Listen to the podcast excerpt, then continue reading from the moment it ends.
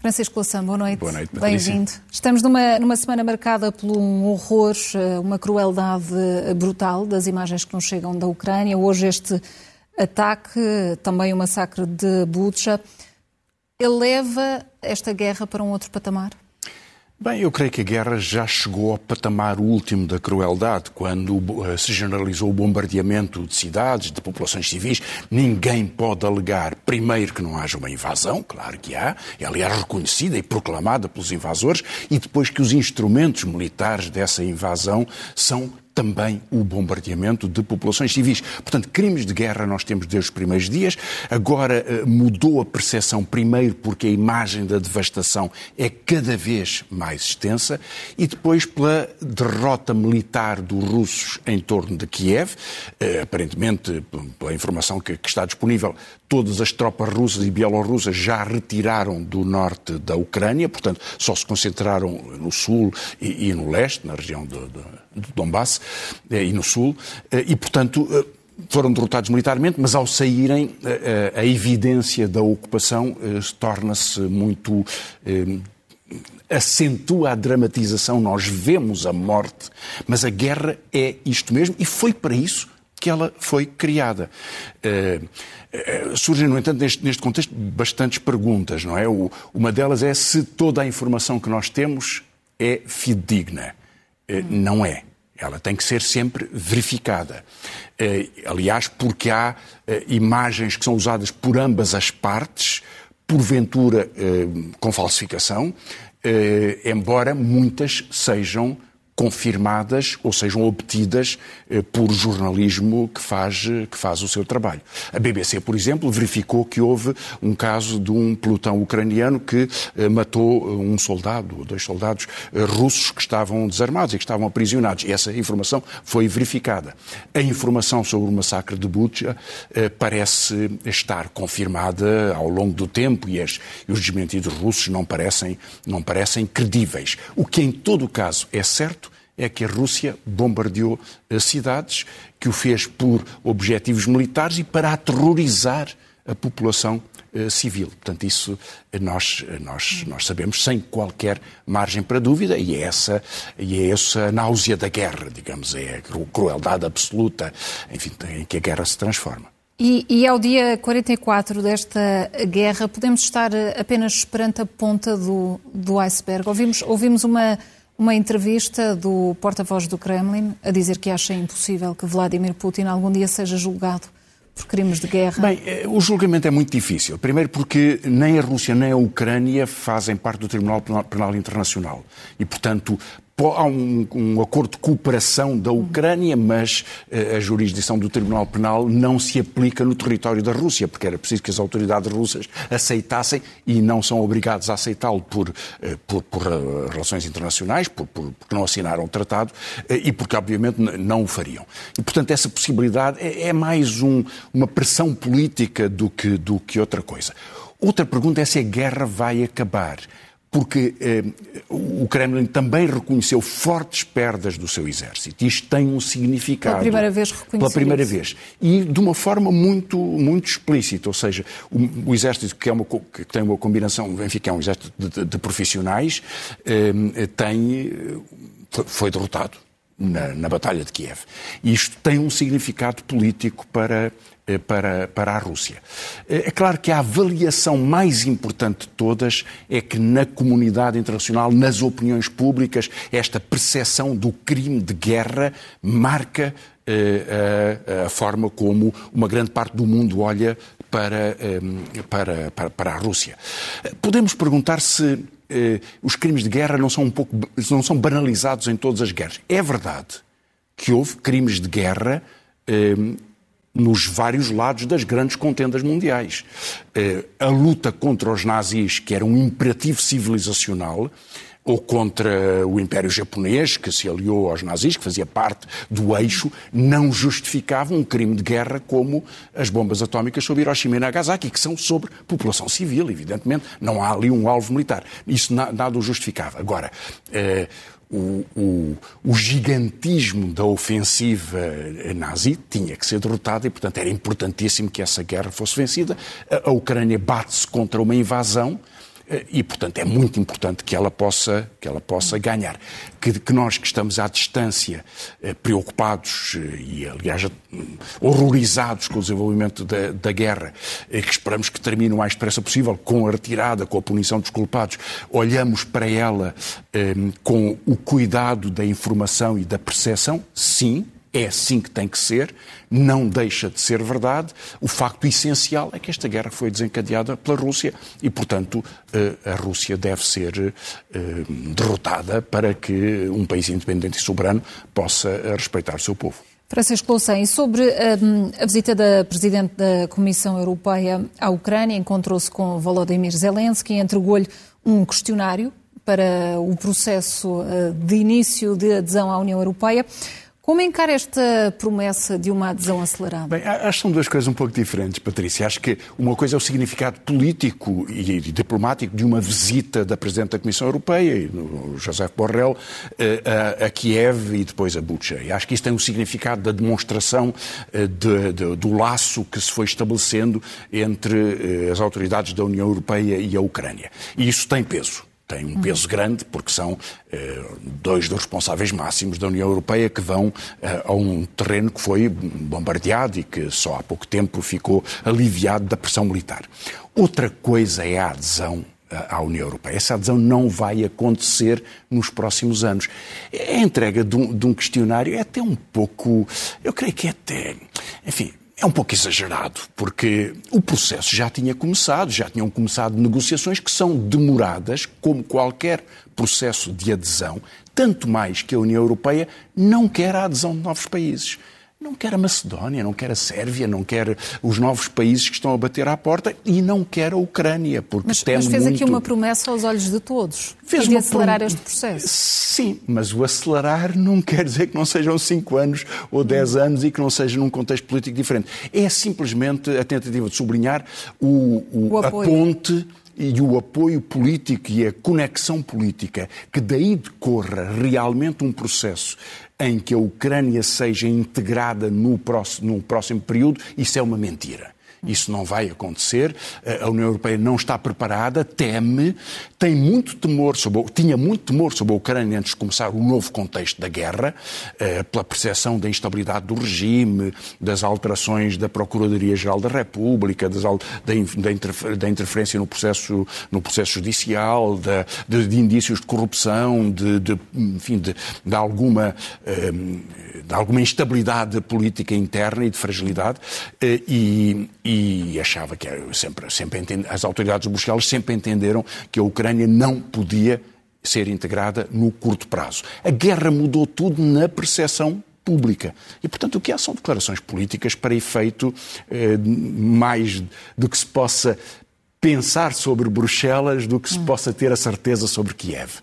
Quanto às sanções que foram aplicadas à Rússia e as que estão em, em equação também, vamos até à zona virtual, professor, para perceber as uh, consequências, no fundo, de que forma é que a Rússia está a ser uh, beliscada? Sim, vamos ver quatro, quatro, informações breves, sobretudo sobre a energia, mas começando pelo efeito global.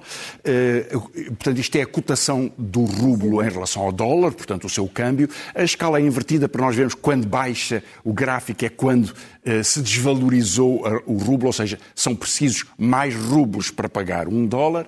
Como se vê, outubro, novembro, dezembro, enfim, é antes da guerra, não acontece nada e uh, há uma fortíssima queda com, com, o princípio da ocupação da, da Ucrânia e depois, atenção, surpreendentemente há uma recuperação. E, portanto, o rublo não está a um nível muito inferior, está a 20% abaixo do que era, uh, do que era antes da ocupação. Porquê?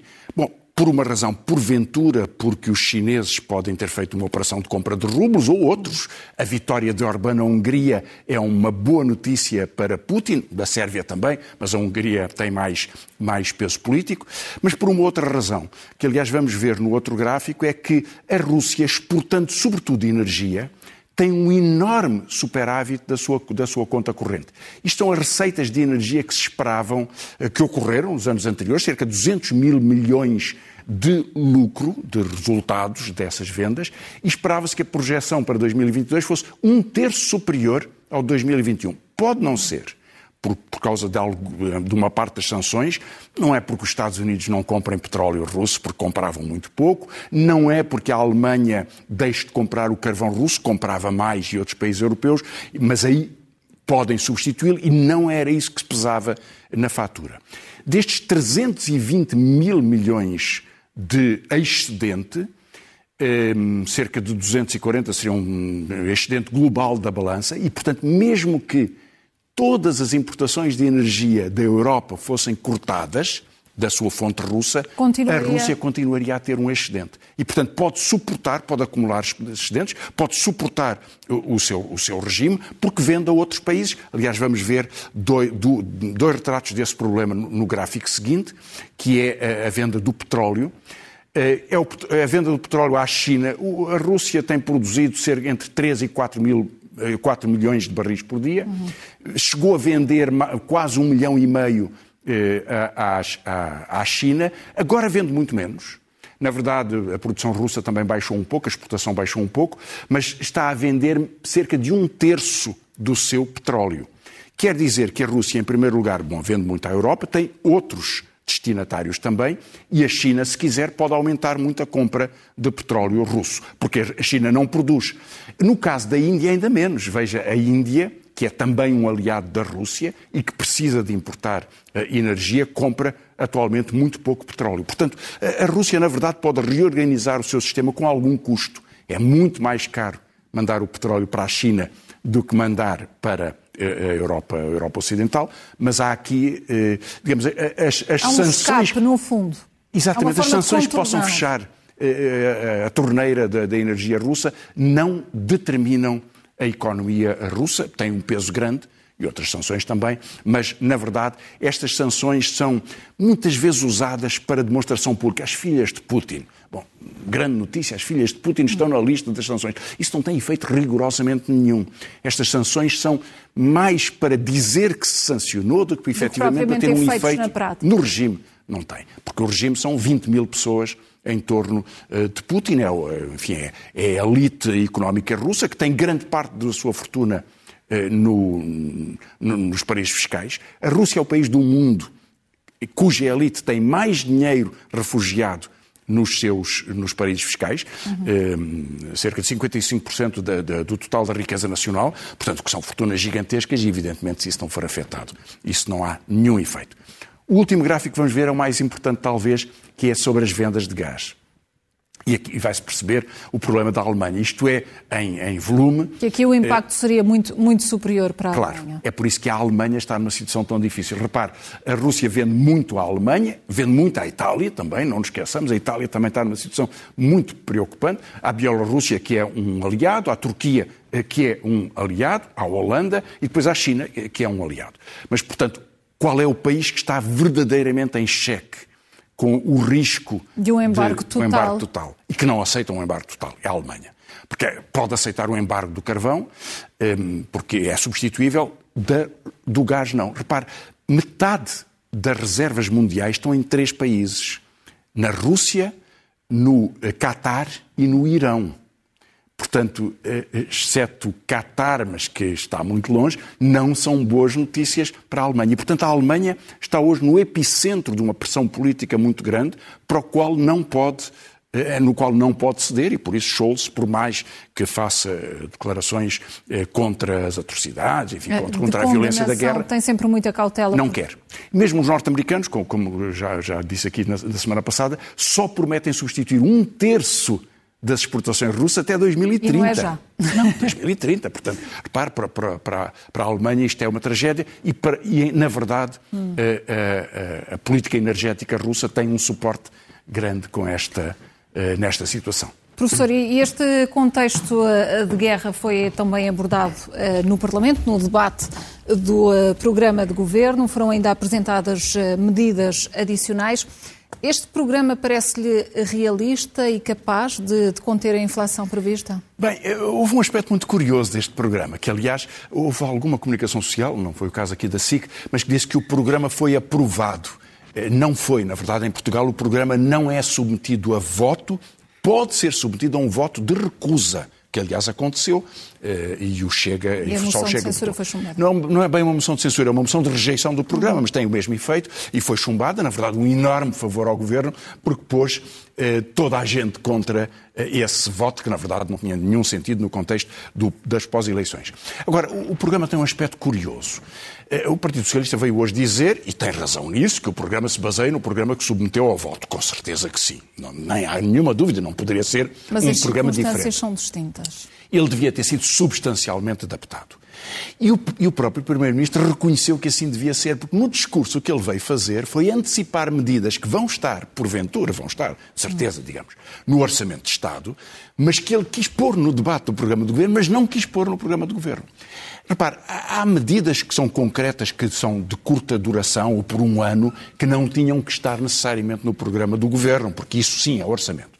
Mas o contexto novo desta ehm, da economia portuguesa e até do problema energético, de transição climática, das relações internacionais, isso devia ter sido refletido e foi por preguiça e por arrogância de maioria absoluta que isso não aconteceu.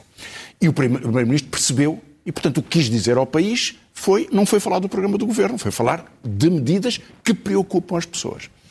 Ehm, eu creio que ele tratou a inflação, que vai ser o problema mais importante de 2022, e porventura depois de 2022, mas agora de certeza não há, não há nenhuma escapatória. Ele tratou com alguma ligeireza, porque veio dizer, como algumas autoridades ainda dizem, o Banco Central Europeu diz que isto é um efeito passageiro de um choque de preços na energia. É verdade que é a energia que arrasta a evolução dos preços. O problema é que não é um choque passageiro. Porque, repare, os custos da energia vão se manter mais altos porque vai haver restrições de importação de algumas fontes energéticas. Para alguns países tem muito impacto, para Portugal não tem muito, nós não temos muito petróleo russo, não temos, as centrais a carvão estão, estão desativadas, eh, mas tem efeitos indiretos, porque o aumento do custo do gás em França ou na Alemanha vai ter efeitos nos preços importados para Portugal. E uma vez que esses preços aumentam, isto me parece estranho que o governo pareça não perceber. Claro que sabe isto muito bem. Repare, se os preços aumentam na praça, no mercado, no supermercado, depois vão baixar. Os preços sobem e baixam por um mecanismo, aliás, particularmente distorcido, na bomba de gasolina. Particularmente distorcido sobem mais do que descem. Mas é evidente que são necessariamente adaptados quando o preço do petróleo é alterado nos mercados internacionais. E vai ser, porque uh, o Biden está a pôr as suas reservas petrolíferas no, no mercado para tentar fazer baixar os preços. Isso vai acontecer. Mas uma vez que aumentou o preço das cenouras, o preço do, do peixe no supermercado, ele não vai baixar depois. Hum. E, Portanto, nessa, e, nessas circunstâncias, como é que ficam depois os salários, os lucros também? Os, os salários perdem e perdem da forma mais distorcida socialmente, porque a inflação, quando não é compensada por medidas sociais, imagina as pensões, por exemplo. As pensões têm um mecanismo que diz que se no ano anterior a inflação for, tiver sido um, de um certo valor, isso vai entrar no cálculo do aumento das pensões. Pode ser com atraso. E o atraso já é perda de poder de compra durante muito tempo, um ano.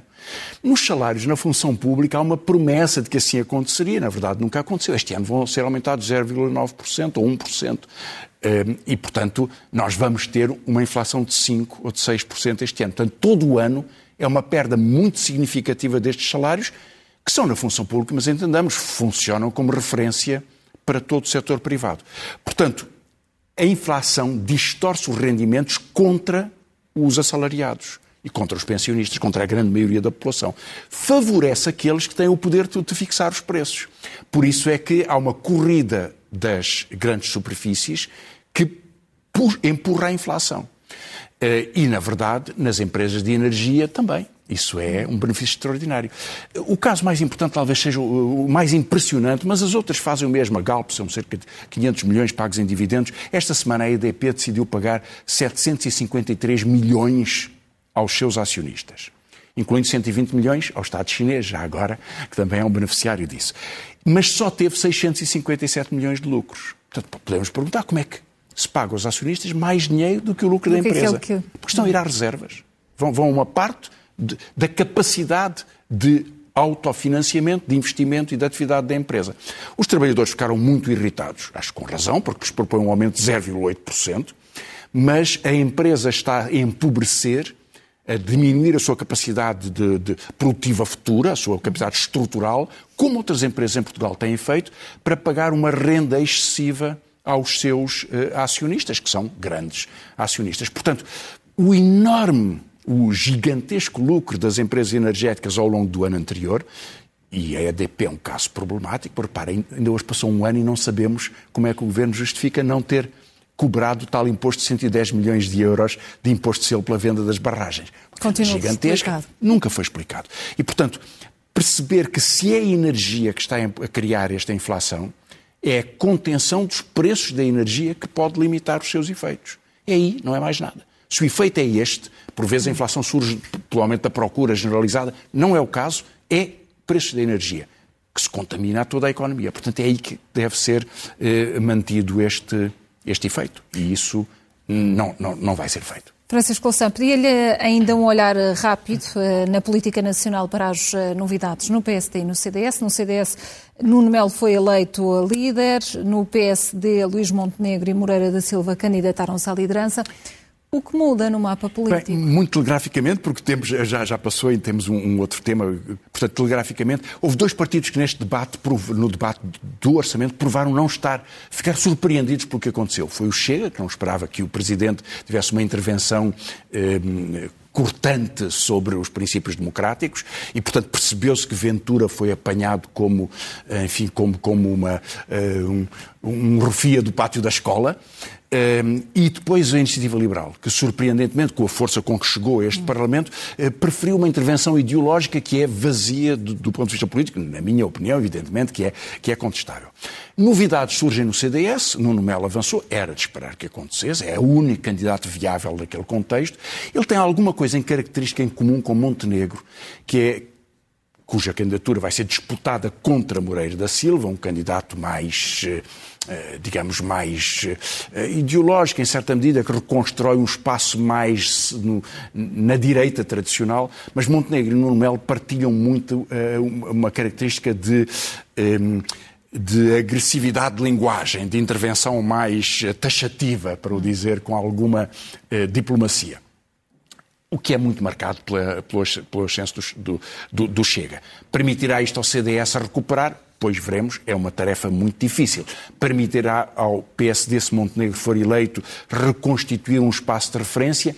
Em Espanha não aconteceu assim com Ayuso em Madrid, porque, pelo contrário, aproximou-se da extrema-direita. Mas isso, os, as, as cenas dos próximos capítulos é que nos dirão. E vão, e vão dar-nos ainda muitos uh, desenvolvimentos. Uh, por último, nota final para as uh, presidenciais francesas. Estamos nas últimas horas deste último dia de campanha. As últimas sondagens apontam uma aproximação Sim. da candidata de extrema-direita, Manuel, Emmanuel Macron. Quais os riscos e qual, e qual o significado destas eleições? A campanha a eleitoral termina daqui a meia hora, daqui a 35 minutos, em França. As sondagens do princípio desta semana davam 27% a Macron, 23% a Le Pen. As sondagens de hoje já davam 25% a 27% ou 26%. Portanto, aparentemente, Macron tem continuado a perder. Há um desgaste, há um cansaço com. Eh, eh, digamos, com, com, com o aspecto muito. Eh, de altivez social e de desprezo pelas preocupações reais das pessoas. Isso permitiu a, Marine Le Pen, eh, até com a ajuda de um outro candidato de extrema-direita, que a tornou um pouco mais aceitável perante uma parte da opinião pública. Tal era a, eh, a violência do, do, do, outro, Zemmour. Eh, isso permitiu a Le Pen concentrar-se sobre as questões sociais e as questões económicas. No, na última semana há um, uma grande subida de eh, Mélenchon, o candidato da esquerda, que está com 17%, eh, alguma sondagem já lhe dava 19%, o que faz com que a única possibilidade, mesmo difícil, de Le Pen não ir à segunda volta, era ser Mélenchon, candidato da esquerda, contra o candidato da direita, eh, Macron.